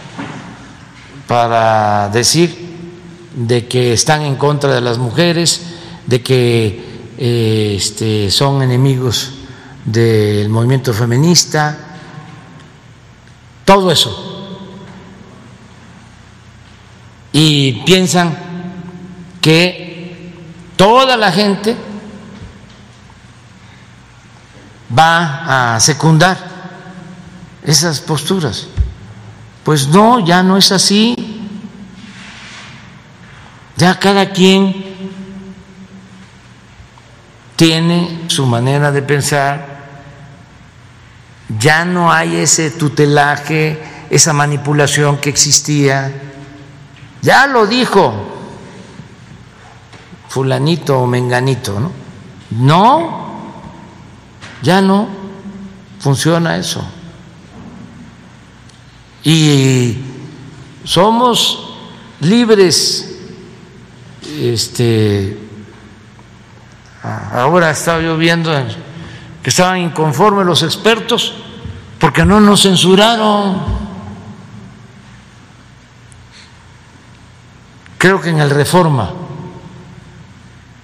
dan a conocer de que están inconformes los expertos porque no censuraron a la mañanera, porque querían este callarnos.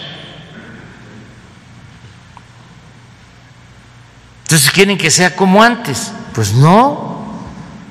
¿Qué ofrecemos nosotros?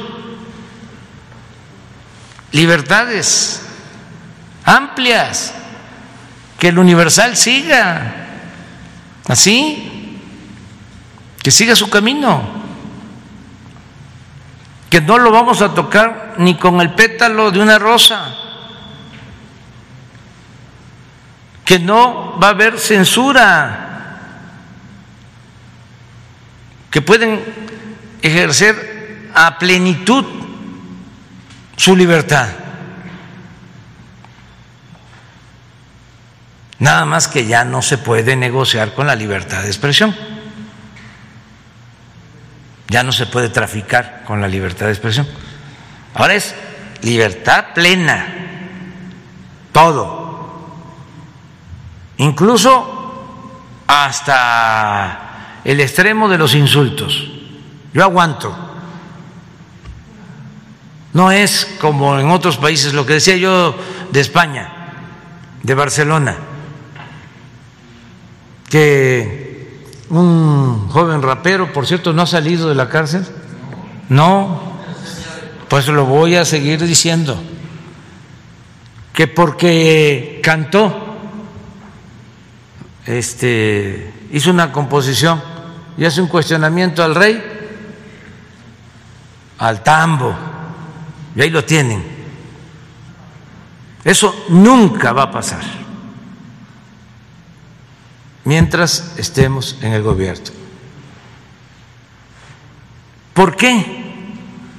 Este, además de los principios, de los ideales, de las convicciones, de respetar la eh, libertad, ¿por qué eso no sirve? Porque no ayuda en nada. En este ¿qué ayuda? El que estemos presentando denuncias.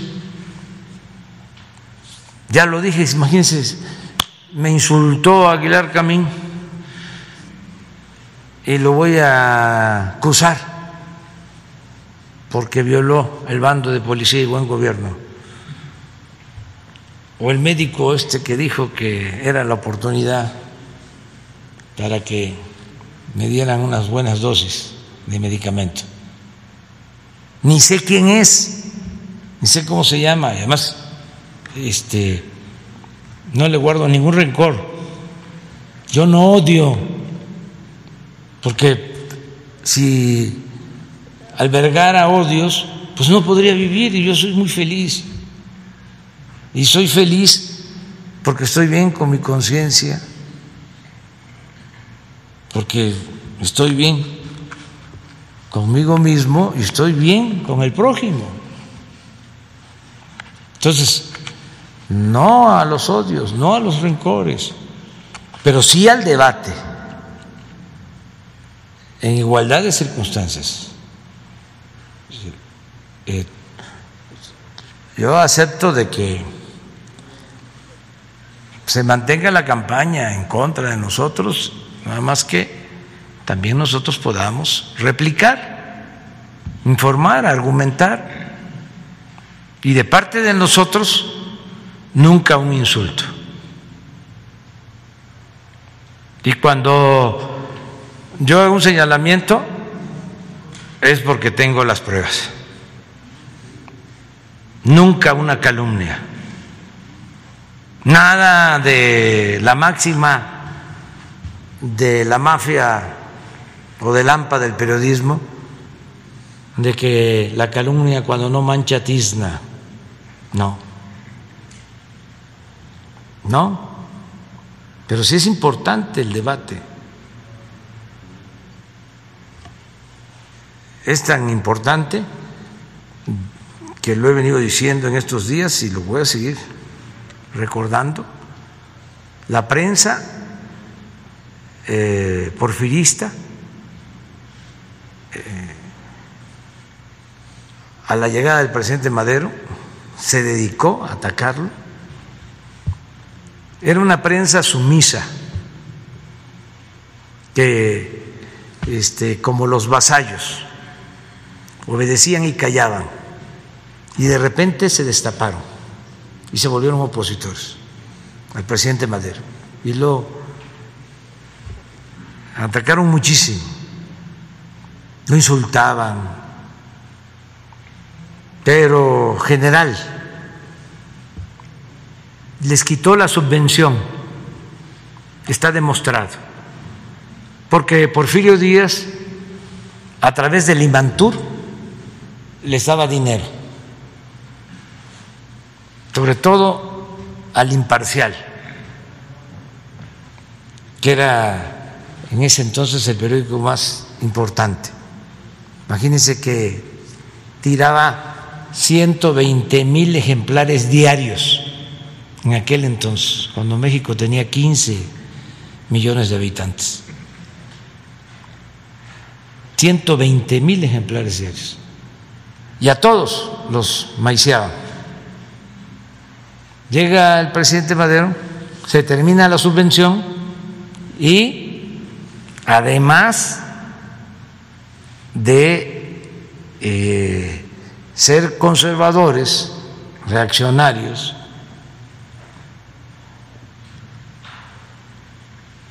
y no recibir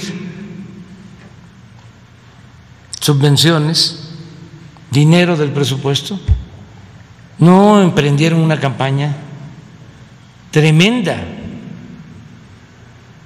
contra el presidente Madero y crearon las condiciones para el golpe de Estado. La diferencia ahora es que existe la mañanera y que existen las benditas redes sociales. Y entonces la gente está informada hasta en el más apartado rincón del país. Llega la verdad, se abre paso la verdad. hasta en lo más recóndito hay información de lo que está sucediendo en el país. Entonces, es un momento histórico importantísimo el que estamos viviendo. Ya se nos pasó el tiempo.